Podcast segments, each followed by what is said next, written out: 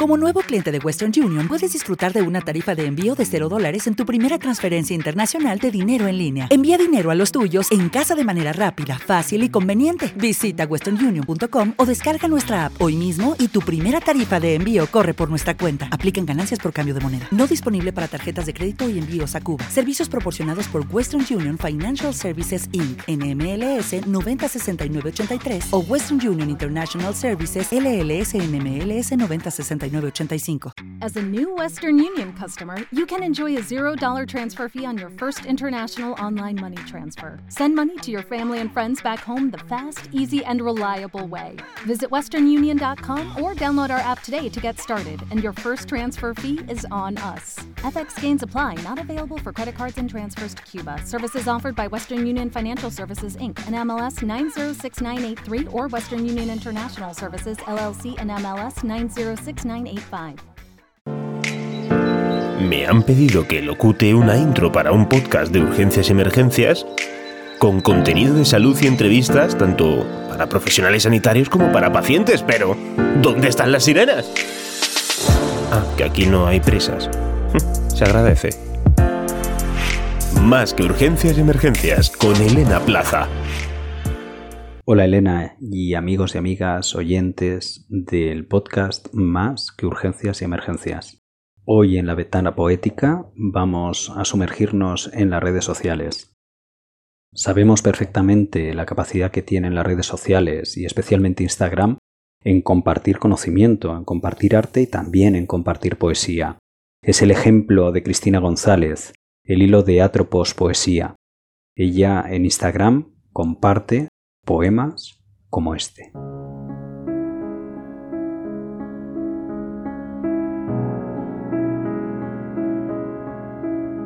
Hace ya un rato la bañera acabó de llenarse. Supones que esa era la parte sencilla. Entrar, sentarte y dejar que el agua subiera. Notar cómo la piel va quedando adormecida.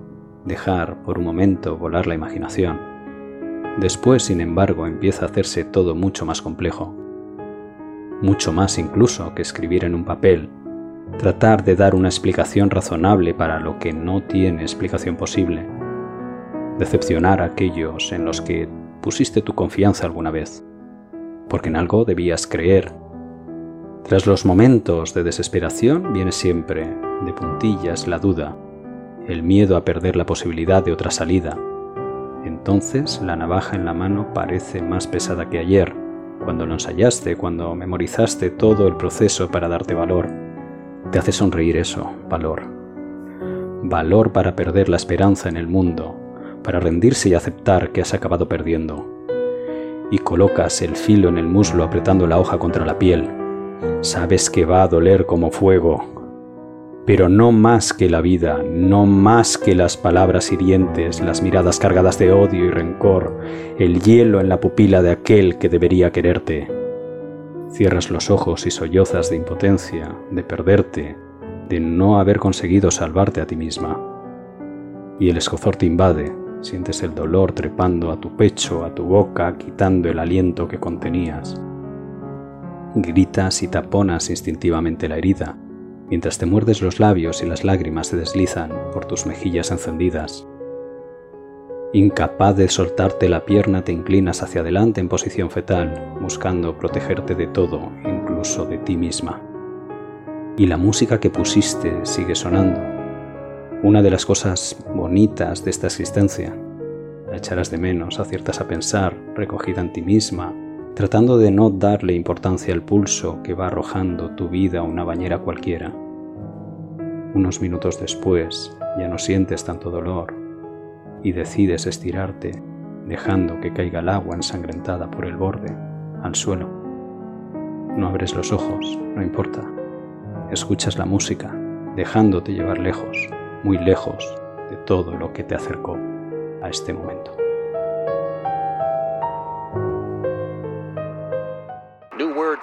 Top scientists on the zombie virus that appeared just two.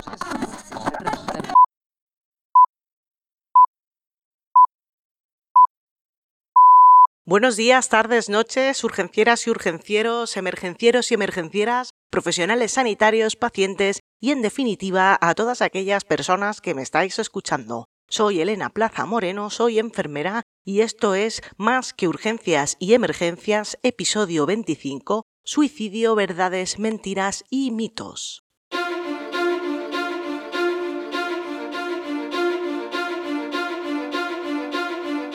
Y en este episodio lo que os traigo es la segunda sesión de la Academia de Urgencias y Emergencias que he iniciado en YouTube este año. Es un nuevo proyecto en el que hago directos con gente que nos habla de cosas y en el directo en el que hablé sobre este tema, que fue con Francisco José Celada Cajal, luego os lo eh, presento un poquito más, pues es un directo largo porque en, en, esta academia pues la gente puede participar haciendo sus preguntas, pero para pasarlo a formato podcast he recortado unos cachos y he dejado simplemente su ponencia.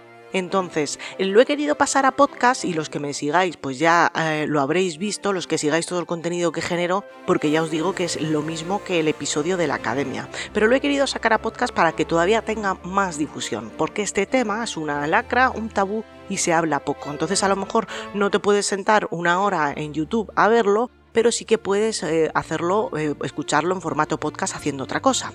Así que os digo que en las notas del episodio os dejo el enlace a la academia os dejo los mismos eh, recursos que había puesto en la academia. Y además aprovecho para darle las gracias, como siempre, a Isidro Manrique por su ventana poética que en este episodio nos ha dejado con los pelos de punta y la piel de gallina.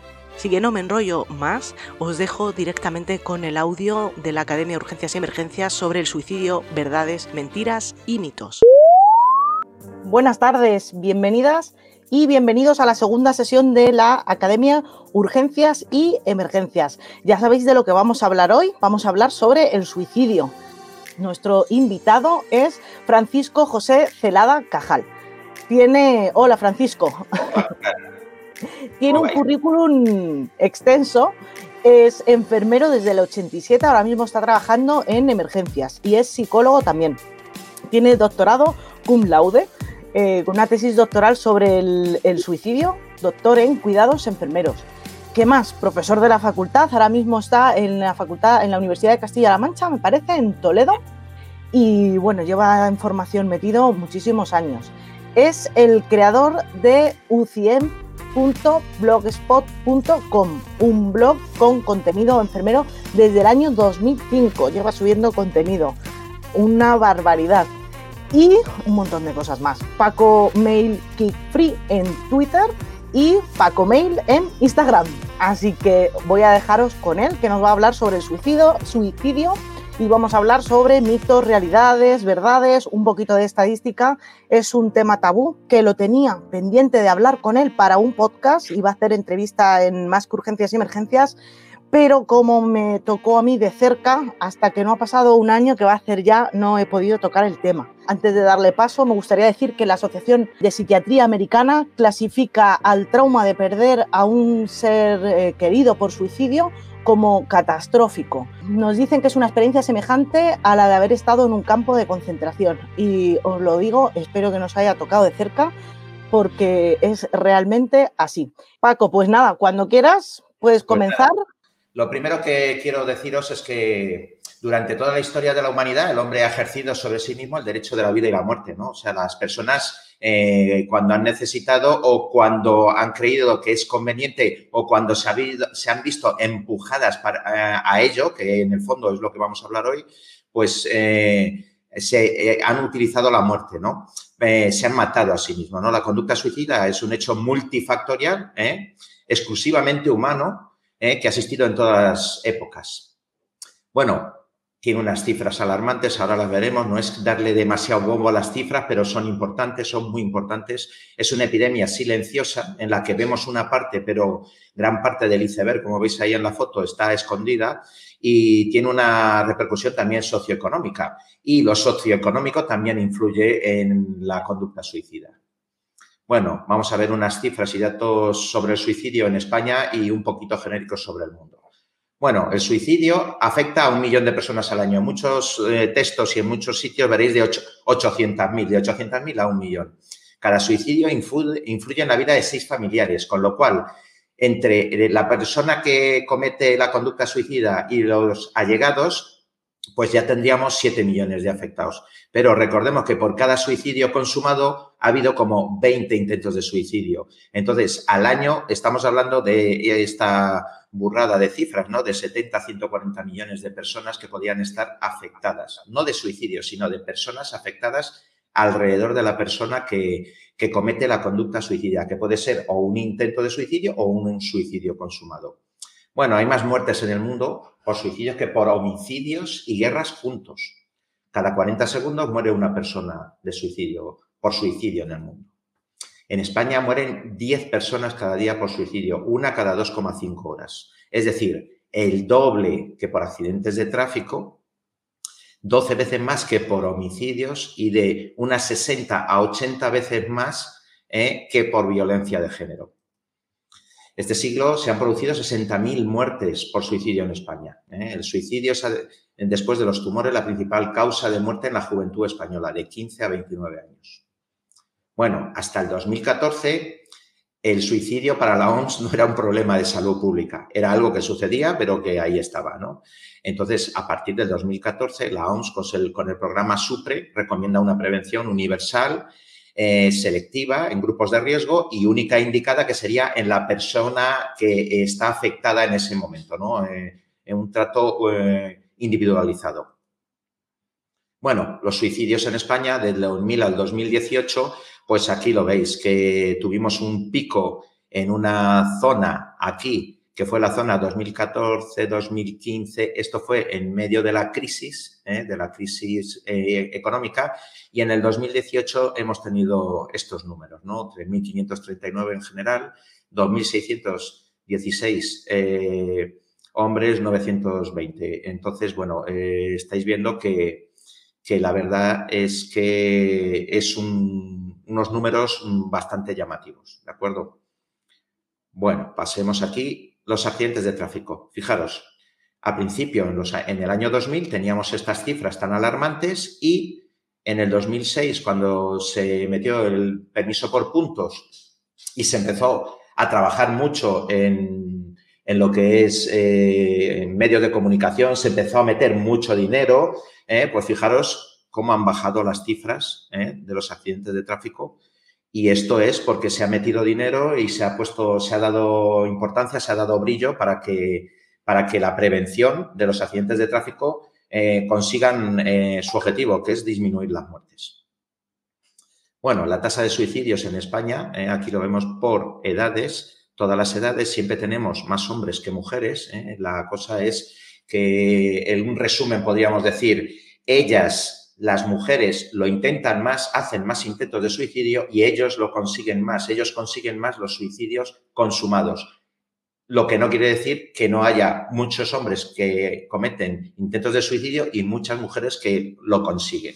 Entonces aquí lo tenemos por edades y vemos que muchas veces eh, se dispara en los hombres a edades avanzadas, ¿no? Y luego creemos que en menores no hay, pero sí hay en menores. Incluso eh, por debajo de 14 y 15 años hay mucha bibliografía que va diciendo que, aparecen eh, suicidios. Más, ¿los habéis visto alguna vez por televisión algún caso de estos? Bueno, las tasas de suicidio en España aquí en el 2018, pues lo veis, el número de suicidios y las tasas ¿eh? con los habitantes de cada provincia, de cada región, comunidad autónoma, diríamos, ¿no? Bueno, la tasa en España total es de 5,54 y vemos que, por ejemplo, en Asturias, pues es de un 13,42, en Aragón un 9,17, en Galicia de un 10,14, o sea que hay zonas de España que están eh, especialmente castigadas ¿no? por lo que es el, suceso, la lacra esta del suicidio, de la conducta suicida. Aquí os he puesto de FSME también eh, unos cuantos mm, gráficos o mapas en los que se ven, pues esto, los, las distintas zonas, ¿no? Cuanto más oscuro es una tasa mayor de, suicidio, ¿no? En hombres, esto sería en hombres, y la siguiente sería en mujeres. Vemos que coincide en, en Asturias los números altos, ¿no? Bueno, es una gran epidemia silenciosa, ¿no? Son los datos y números facilitados por el Instituto Nacional de Estadística, eh, todos los que son. Bueno, pues realmente eh, muchas veces se cree que hay, algo más de, números. Realmente no se sabe eh, el porcentaje, si es un 10% más, un 15 o un 20. Entonces, no, no voy a dar una cifra, pero creo que ignoramos la verdadera magnitud del problema. Habría que tener eh, un control más específico y más multisectorial, me refiero, de hospitales, de, centros de salud, de centros de salud mental, para ver realmente eh, todos los, números, porque vosotros diréis, ah, es que el INE no da todos los números. Bueno, pues hay veces que las codificaciones que tienen que hacer los médicos a la hora de, de certificar las muertes, pues no están hechas mm, exactamente como se deberían hacer, ¿no? Si alguien eh, se ha, tomado mucho tipo de pastillas, por ejemplo, pues tendríamos que poner todos los fármacos que ha tomado y a veces solo se pone uno, ¿no? El principal. Entonces, bueno, pues muchas veces las codificaciones eh, no son exactamente estupendas, diríamos. Bueno, eh, a partir del 2013 eh, eh, se incluye, cambia la forma de contar los, los, suicidios, las muertes por suicidio. Entonces se incorporan los datos del Instituto Anatómico Forense. Entonces, si alguien se da cuenta o ha tenido cifras del 2012, luego verá que a lo mejor en el 2014 eh, cambió bastante, ahí hubo un poco de, diferencia. Y es por eso, porque se empezaron a incluir eh, otro, otros, eh, otras personas que tienen datos también, ¿no? El Instituto Anatómico Forense. Bueno, en este caso hay un número de muertes por causas accidentales que a veces están enmascarando suicidios. Por ejemplo, accidentes de tráfico o envenenamientos o ahogamientos o otras cosas que mm, quedan ahí en el límite que puedes decir, ¿y esto un choque frontal de día contra un árbol que ha sido? ¿Un reventón de la rueda? Eh, ¿Un despiste? ¿Un móvil? ¿O algo, o algo que se ha hecho a posta? Bueno, pues eh, esa duda, esos serían los, los a veces mm, que se enmascaran, números de eh, cifras de suicidio que se quedan enmascaradas. Bueno, luego también el silencio mediático. Ahora ya se empieza a hablar del suicidio. Menos mal que eh, me encanta estar hoy aquí y que tener acceso a multitud de personas ¿no? que estén interesadas y que ellas eh, sirvan de altavoz para expandir esta, esta mentalidad de prevención de la conducta suicida. ¿Por qué? Porque realmente hay un silencio mediático. Hasta hace cinco años no habréis oído nunca jamás hablar de esto en, una televisión, y menos en una televisión pública. Ya últimamente, en el último año y medio, hemos visto algo en Antena 3, en La Sexta, eh, ya se va hablando. ¿Por qué? Porque había mucho estigma. ¿Eh? Había mucho estigma, una falta de sensibilización y los tabús y los mitos ¿eh? pues están instaurados en la sociedad, ¿no? La gente no quiere hablar de esto y la sociedad tampoco quiere hablar de ello, ¿no? Porque eh, no se están haciendo muchas cosas para solucionar el problema, ¿no? Hay muchas explicaciones simplistas, son personas incomprendidas, incapaces de superar las adversidades, familias desestructuradas, hay, hay problemas de drogas por en medio. Bueno, pues eh, luego hablaremos un poquito de los mitos, ¿no? Los mitos o afirmaciones erróneas sobre el suicidio. Bueno, ¿qué le podríamos decir a los periodistas? ¿no? Eh, le podríamos decir que eh, no descartes hablar del suicidio. Hablar del suicidio es bueno. ¿Por qué? Porque eso hace que, que, las personas se puedan desahogar y eso nos vendría, le viene bien a la persona. Pierde eh, la activación que tiene muchas veces o la rumiación que está, pues eh, consigue eh, liberarse un poco de ella y a lo mejor centrarse y puedes hablar con, con, con esa persona y esa persona a lo mejor consigue ver más allá de lo que está viendo, de que está encerrado en un bucle evitar tratar eh, la información de forma sensacionalista, claro, aportar recursos. Le tengo que decir que si necesita ayuda, ¿dónde podría ir? Siempre que demos datos, eh, fuentes fiables, no vamos a dar lo que hayamos visto en cualquier sitio, en una noticia que no, que no conozcamos o en, o en un blog que no, no esté contrastado. ¿eh? Eh, no des una cobertura repetitiva, cambia el enfoque, eh, intenta que sea eh, no hablar de los efectos nocivos, sino dar esperanza siempre, no simplificar y incide en la prevención. Lo que hay que hacer es prevenir. Y entonces, yo os diría, ¿el suicidio creéis que se puede prevenir?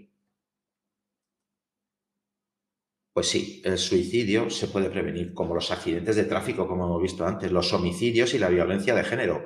Solo hacen falta políticas y programas de prevención que son escasos en España.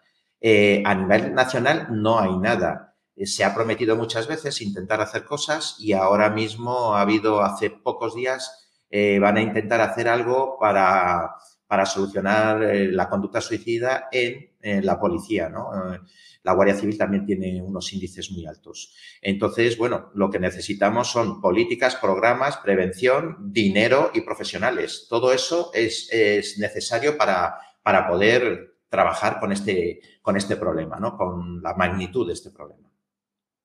Bueno, la conducta suicida, ¿qué es la conducta suicida? Porque todos hablamos de suicidio, o sea, matarse a, uno mismo, pero conducta suicida es cualquier acción intencionada de una persona de producirse daño físico o la muerte.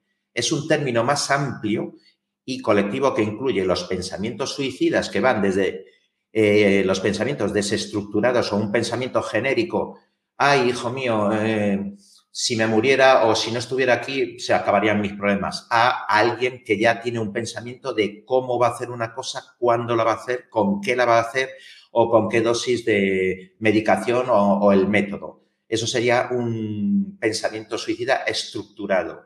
Luego pasaríamos ya a un intento de suicidio que muchas veces no se consiguen a la primera, se repiten en el tiempo y luego llegaríamos al suicidio consumado.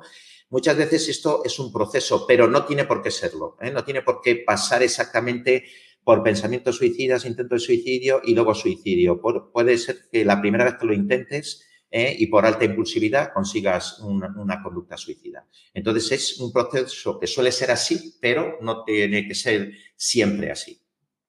Bueno, es un acto deliberado de quitarse la vida, ya lo hemos dicho antes. Es una conducta humana universal y que se ha dado en todas las épocas, culturas, países y sociedades. Bueno, el suicida potencial es ambivalente.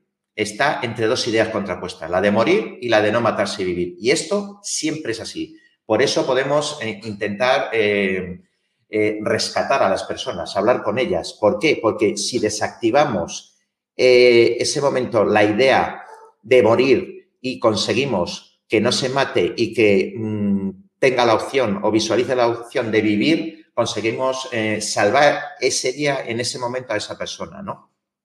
Aparte, para cometer una conducta suicida y lograr la muerte hay que aprender dos cosas. Perderle el miedo o pánico a la muerte todos nos da miedo la muerte y, muertes de determinadas maneras, como a veces sucede en el suicidio. Y muchas veces hay que aprender la técnica de quitarse la vida, ¿no? No, no es tan sencillo ¿eh? hacerlo. Entonces, estos son aprendizajes y conductas que no se realizan con facilidad. Thomas Joyner es el que dice esto y yo estoy de acuerdo con él, que es una cosa que no es tan fácil de conseguir, ¿no? Bueno, afirmaciones sobre el suicidio. Esto, afirmaciones sobre el suicidio, diríamos que estamos hablando de los mitos. Y ahora os voy a poner un mini vídeo a ver si se ve. Snack, pequeña cantidad de comida que anima a la conversación. De consumo juvenil, puede ayudar a romper el silencio entre amigos sobre uno de los grandes problemas que afecta a toda la población, incluso a los más jóvenes. En la comunidad valenciana, una persona se suicida cada día, y son muchas las que lo intentan. Hablar puede cambiarlo todo. Rompamos el silencio. Hablemos del suicidio. Consulta el plan de prevención del suicidio en la web de la Consejería de Sanidad Universal y Salud Pública. Generalitat Valenciana. Tots a una vez. Bueno, pues preguntar, por ejemplo, un mito, preguntar sobre el suicidio a una persona puede incitarle a que lo realice. Bueno, eso es falso. Hablar del suicidio con una persona en riesgo reduce el peligro de cometerlo. Puede ser la, una, la única posibilidad o la única ocasión que se le ofrezca a ese sujeto para el análisis de sus propósitos autodestructivos y para hablar de ello. Eh, un mito colateral podría, si el suicidio se hace público por las noticias, puede haber un efecto de contagio, un efecto de copy. Es mejor no hablar del tema. Tenemos el efecto Werther y el papágeno. El Werther eh, sería el, copy, el que potencia eh, los suicidios o la conducta suicidia y el papágeno es el que nos protege de ello. ¿no? Bueno, pues esto es lo que os pongo ahora aquí, ¿no? Eh, un caso difundido de suicidio produce imitaciones que a menudo afectan de manera desproporcionada. Alguien popular o alguien famoso que comete eh, una conducta suicida, pues puede ser imitado por, por sus seguidores, ¿no? El nombre proviene de la novela de Goethe, Las desventuras del joven Werther, en la que el protagonista, frustrado por un desengaño amoroso, pues se quita la vida con un disparo. En la época romántica, pues esto era eh, como muy bonito, tal, pero bueno, eh, eso es el efecto Werther. Es un copy, es copiar la conducta. Y el efecto papágeno debe a su nombre a, un personaje de la flauta mágica de Mozart y se trata de presentar la información a personas con propósitos suicidas de tal modo que reciben compasión, empatía y desisten de su empeño. Es decir, es la manera que los periódicos deberían presentar las noticias para que eh, este efecto papágeno calase en las personas. Y si usáramos el efecto Werther, este sería lo que antes eh, diríamos el periódico del caso, que pone una noticia, un suceso y lo explica todo y hace que la gente pueda entender o copiar la conducta que, está explicando. Entonces, el efecto Werther nos protege y el papágeno, eh, digo, el Werther nos pone en peligro y el papágeno nos protege. Bueno, el que se quiere eh, matar no avisa a nadie. Bueno, la realidad es que nueve de cada diez personas que hablaron de sus propósitos y se lo dijeron y muchas veces pensaron una cosa. El 80% muchas veces se lo han dicho a una persona en especial que ha sido a su médico de cabecera o a la enfermera de atención primaria o a su enfermera de cabecera, ¿no? Entonces, eh, sí que lo dicen. O mm, hacen conductas o hacen, eh, regalan cosas, eh, se quedan aislados, etcétera, etcétera, que mm, no te lo están diciendo con palabras, pero te lo están diciendo con acciones, ¿vale? Mitos asociados. El que lo dice no lo hace, eso es falso. Las personas que hablan acerca del suicidio no se harán daño de verdad. Lo que están haciendo es llamar la atención, no y el que hace cinco intentos de suicidio no está llamando la atención. Es muy grave y cuantos más intentos de suicidio tienes, más posibilidad tienes de, morir por suicidio. Estas creencias conducen a no prestar atención a las personas que manifiestan ideas suicidas, ¿no? Se pasan por encima, no se les hace mucho caso. Por ejemplo, cuando un individuo da señales de mejoría o sobrevive a un intento de, eh, de suicidio, está fuera de peligro. No, bueno, pues eso tampoco es verdad, ¿no? Uno de los momentos más peligrosos es inmediatamente después de la crisis. ¿eh? Casi la mitad de los que atravesaron por una crisis suicida y consumaron suicidio posteriormente lo hicieron a los tres primeros meses. Entonces, esos tres primeros meses, incluso el año siguiente, hay que tener a estas personas bastante acompañadas y con bastante seguimiento. mito asociado, quien intenta suicidarse estará en peligro toda la vida. Pues tampoco es verdad. ¿eh? eh entre el 1 y el 2% de los que intentan el suicidio lo logran durante el primer año después del intento, que lo he dicho antes, y entre el 10 y el 20 lo consumarán a lo largo de su vida, pero el otro 80% lo superan, superan estas ideas. Muchas eh, personas que han intentado eh, el suicidio en el puente de San Francisco y se han salvado, que es verdaderamente difícil por la altura que tiene, 280 metros, y a esa altura caer en el agua es como si cayera sobre hormigón, pues luego están trabajando en asociaciones para prevenir el suicidio, imaginaros. Entonces, eh, hay supervivientes que, que, lo dejan atrás, lo dejan atrás eh, completamente, ¿eh? no van a tener problemas toda su vida. La persona que se suicida no lo intenta, siempre tiene un trastorno mental. No, hay personas que no tienen trastorno mental. Hay un 10% que no lo tiene. Entonces, hay veces que pueden decir, se pueden decir en en artículos y tal, que, bueno, a lo mejor puede ser que no estén, no estén diagnosticados. Bueno, no. Eh, por alta impulsividad también hay intentos de suicidio y suicidios, ¿de acuerdo? El suicidio se hereda genéticamente. Todo el que se suicida está deprimido. No, no está, no está deprimido todo el que se suicida. Que hay un alto porcentaje de depresión y de esquizofrenia y de otro tipo de patologías mentales, sí, pero no, todos los suicidios tienen detrás eh, problemas de salud mental o trastornos de salud mental. ¿vale? Vamos a seguir. Bueno, formas de hablar y preguntar, ¿no? cuando hablemos con personas que están explicándonos, primero mm, deje hablar, ¿no? Primero deje hablar, luego vamos a ver por qué hay que dejar hablar. Usar frases cortas, eh, frases cortas y preguntas cortas de tipo abierto, ir de lo general e inocuo como una pequeña introducción para ir entrando en lo, en lo particular y en el meollo de la cuestión no utilizar frases hechas de estas de todo pasará, eh, ahora lo ves todo gris, pero más adelante esto va a mejorar. No, no, no. Usar siempre tonos cálidos, positivos, nunca discutir ni reprochar las conductas, minimizar los miedos, inseguridades, ambivalencia. Él está ambivalente constantemente. Entonces, el hablar de una manera o de otra puede hacer que se incline hacia un lado o el otro. Indagar por los motivos e intenciones del acto autolítico, preguntarle por qué se quiere suicidar evitar que el estrés aumente en el sujeto, no convertir eh, el diálogo la conversación en un interrogatorio. Y muchas veces las personas no quieren hablar y en eso no estamos entrenados, ¿no? Eh, nosotros siempre queremos llenar los huecos, entonces muchas veces tenemos que intentar hablar con las personas, e intentar mediante preguntas abiertas de otro tipo, ¿qué haces ahí? ¿Por qué estás asomado a esa ventana? Eh, ¿qué haces a este balcón tan alto? Mira qué altura hay, qué miedo me da a mí, ¿no? y tú estás ahí al borde. No sé, intentar mm, hablar con ellos, pero si hay silencio también tenemos que respetar los silencios. ¿Por qué? porque muchas veces es ser y estar, eh, ser, ser una persona que está disponible y estar en ese momento, ¿no? Entonces eso es, importante. Bueno, ¿por qué dejar hablar, no? Porque eh, demuestras interés en escuchar, creas un ambiente de confianza. Si evita las distracciones, evidentemente, pues eh, está focalizado en esa persona. Hay una buena relación, hay un rapport, que diríamos, hay una buena conexión con la otra persona. Eh, le dé tiempo y déselo a usted mismo, no interrumpa. Si una persona se arranca a hablar, dejarle hablar, dejarle hablar mucho.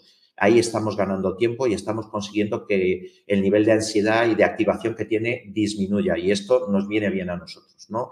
Sobre todo cuando estamos hablando eh, de, un, de un suicidio o de un intento de suicidio ¿no? que esté en marcha que es bastante complicado tratarlo, ¿vale? Controle su impulsividad, temor, enfado, enfado, no haga valoraciones críticas, ¿eh? no discuta con esa persona y pregunte lo necesario y no haga un interrogatorio, ¿no? Entonces, lo primero, eh, deje hablar y lo último, deje hablar. Bueno, nuestro objetivo primordial es salvar la vida y ganar tiempo, ¿de acuerdo? Aquí os dejo unos cuantos, eh, las iniciativas que tenemos, planes de prevención eh, a nivel eh, comunitario. A nivel comunitario digo de las comunidades autónomas, ¿no? Tenemos en Valencia, en Galicia, en Castilla-La Mancha, en Castilla y León, en Extremadura, en Asturias, en Navarra, en Cataluña, en Euskadi. Os he dejado aquí los enlaces y esto ya lo pondremos más adelante por si queréis ver, porque estos son planes de prevención que están completos. En España no existe. No existe a nivel central. Entonces ya es hora que se cree esto y se meta dinero en ello. Aquí os dejo unas cuantas imágenes de lo que son los planes que hay ahora mismo funcionando. Bueno, recomendaciones de mejora. Eh, establecer un mejorado método de vigilancia sobre la conducta suicida e intentos de autolítico. Los intentos autolíticos realmente no están recogidos, ¿no? Con datos suplementarios procedentes de hospitales, atención primaria y de los servicios de emergencia y también de los servicios de salud mental, porque los datos anuales del INE no son suficientes. Eh, se acercan, pero seguro que hay un porcentaje que se escapa. Un euro. Si se destinara un euro de cada 10.000 euros de los presupuestos generales del Estado, eh, tendríamos 43 eh, millones de euros en España para mm, combatir y para prevenir el suicidio. Crear en atención primaria unidades de cuidados e intervención psicosocial, en la que yo, esto lo diseñé yo en mi, tesis doctoral, diría que necesitaríamos una enfermera especialista en salud mental y un psicólogo, psicología clínica sanitaria. ¿Para qué? Para prevención, cribaje, detección, cuidado e intervención con todos los pacientes de su zona de salud, en riesgo o con una conducta suicida ya manifestada previa. Entonces, esto sería muy útil. Y sobre los suicidios y las noticias ya lo hemos dicho, que no sea sensacionalista, ¿eh? sin describir los detalles ni los métodos utilizados, ni el lugar, evidentemente los nombres ni las edades, etcétera, etcétera, con información concreta, comprometida y ética y educando a la población sobre los recursos de ayuda existentes. O sea, dando siempre esperanza, dando eh, formación y explicando a dónde se puede acudir también hay que formar a las personas, sobre todo a los profesionales de salud mental, atención especializada, primaria, geriatría, centros de discapacitados y centros educativos. ¿Eh? aquí podríamos decir que si tuviéramos una enfermera eh, escolar, pues en los colegios también se podría trabajar todo esto, ¿no? porque la atención primaria no llega a todo. Y luego difundir en congresos, jornadas, artículos, prensa, radio, televisión, charlas, seminarios, clases en la universidad y, por supuesto, en las redes sociales como estamos haciendo hoy. Y claro, llegar al público en general y al público más especializado.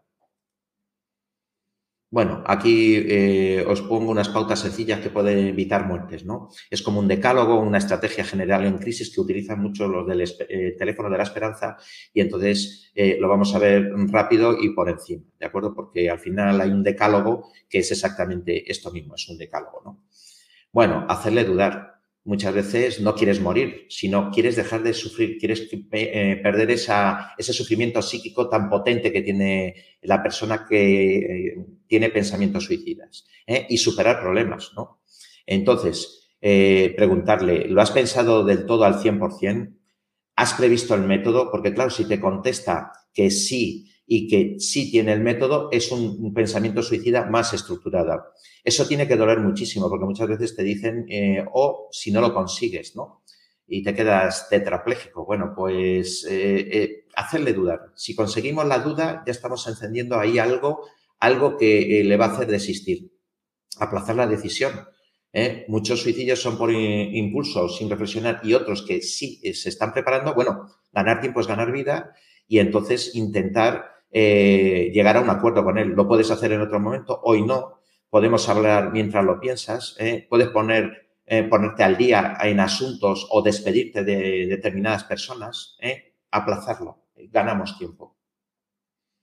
Un contrato de no agresión, acuerdo de no suicidio, ¿no? yo, tú no te, tú te comprometes a no suicidarte y yo intentaré ayudarte dentro de lo que pueda, no mentir, ¿eh? Y, si se puede, ponerlo por escrito y hacer un contrato, un contrato simbólico. Pero mm, en ese contrato ah, va a haber números de teléfono a personas que tiene que llamar, a veces son cinco o diez, y si se ve desbordado, llamar al 112, al teléfono de la esperanza o a otros teléfonos, o incluso presentarse en la urgencia de una atención primaria o de un hospital. ¿Por qué? Porque, y decir, pues estoy pensando en matarme. Entonces esa persona en ese momento eh, se, la, se la puede rescatar.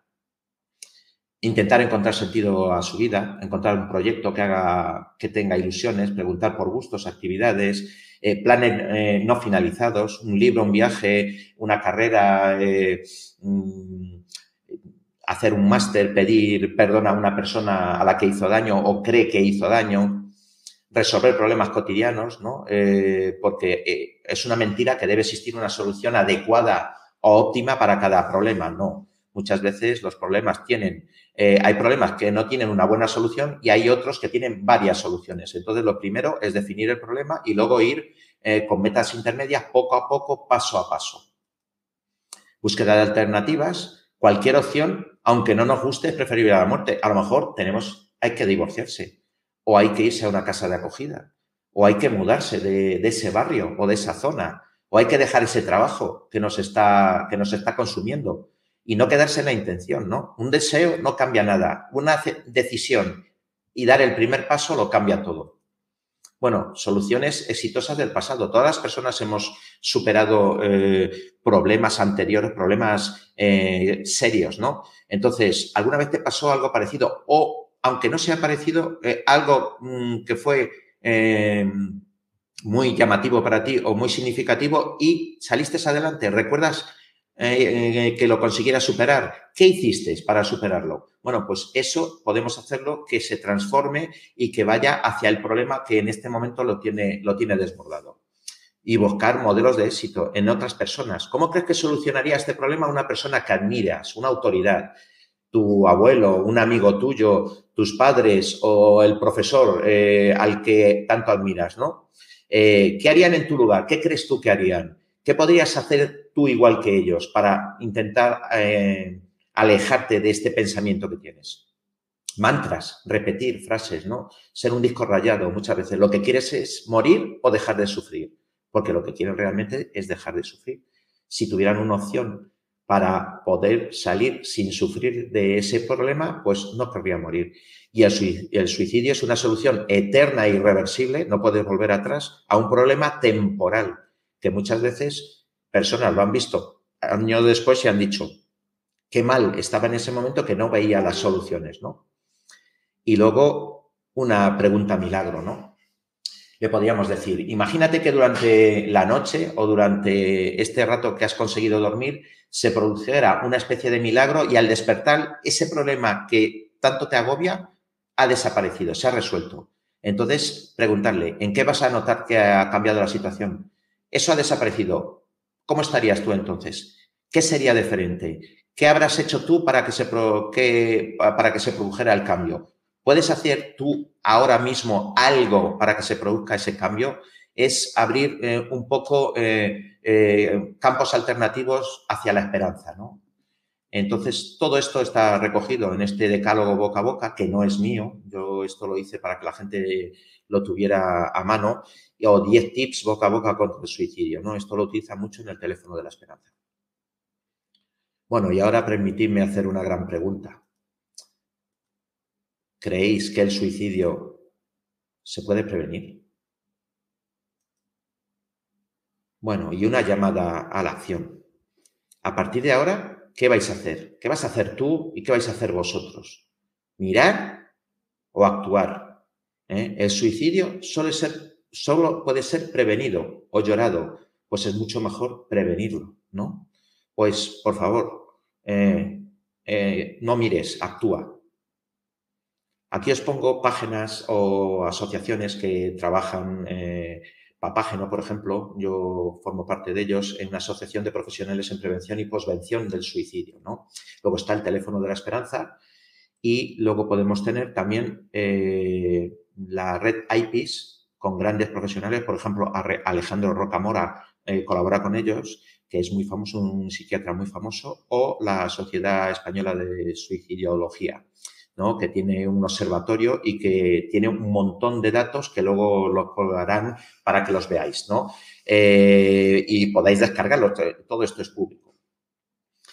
También teléfonos de ayuda, ¿no? ¿A quién tendríamos que llamar? Bueno, pues podemos llamar a los típicos, a las emergencias 112061, al teléfono de la esperanza o al teléfono contra el suicidio de la Asociación Barandilla, por ejemplo. Aquí tenéis los logos para que sepáis, pero hay que llamar. Y luego a las personas que si esa persona tiene un contrato o un acuerdo, pues decirle, llámame a mí, a tu padre, a tu amigo y a tu profesor o a tu psicólogo o a tu eh, sanitario de confianza. Y por favor, ahora vamos a hablar un poquito y darme feedback. ¿eh? Y bueno, pues por ahora eh, esto es todo. Lo que queráis preguntarme. Y sobre todo, el, eh, aquí Stop Suicidios Spain y Stop Suicidios Castilla-La Mancha, porque como yo trabajo en Castilla-La Mancha, pues también eh, trabajo especialmente con la gente castellano manchega. Pues ya estamos. Bueno, Paco, muchas gracias. Me ha encantado, me ha gustado mucho. Me, alegro, porque lo que quiero y lo que queremos todos los que trabajamos en esto es que se difunda, ¿no? que la gente lo conozca y, y que hagan de altavoz y, y que se impliquen y que se formen y que, que si en un momento dado tienen este problema de frente, pues que, que ayuden a estas personas. ¿no? Bueno, pues como dice Paco, aprovechemos este contenido para difundirlo, tanto el podcast como el vídeo de YouTube. Es un tema que necesitamos, en el que necesitamos mucha formación, del que poco se habla y de que al final algún día te puede llegar a afectar y es devastador, por lo que compartidlo, como siempre os pido, dadme like si os gusta, porque dar likes a los audios posicionan las listas de reproducción de los reproductores de podcast. Sabéis que me podéis escuchar en Evox, en Spotify, en Google Podcast, en Spreaker, en Apple Podcast, en Google Podcast, en la aplicación Lecton, en YouTube y en otras plataformas de reproducción de podcast dadle likes, compartid por favor y nada más. Nos vemos en el próximo episodio de Más que Urgencias y Emergencias y os dejo toda la información y todos los enlaces en mi página web www.urgenciasyemergen.com en el menú apartado de podcast. Hasta pronto. No te voy a preguntar si te ha gustado este episodio de Más que Urgencias Emergencias, porque estás aquí, estás hasta el final. Dale a me gusta y compártelo en tus redes sociales. Ah, y no te olvides de visitar la web www.urgenciasemergen.com.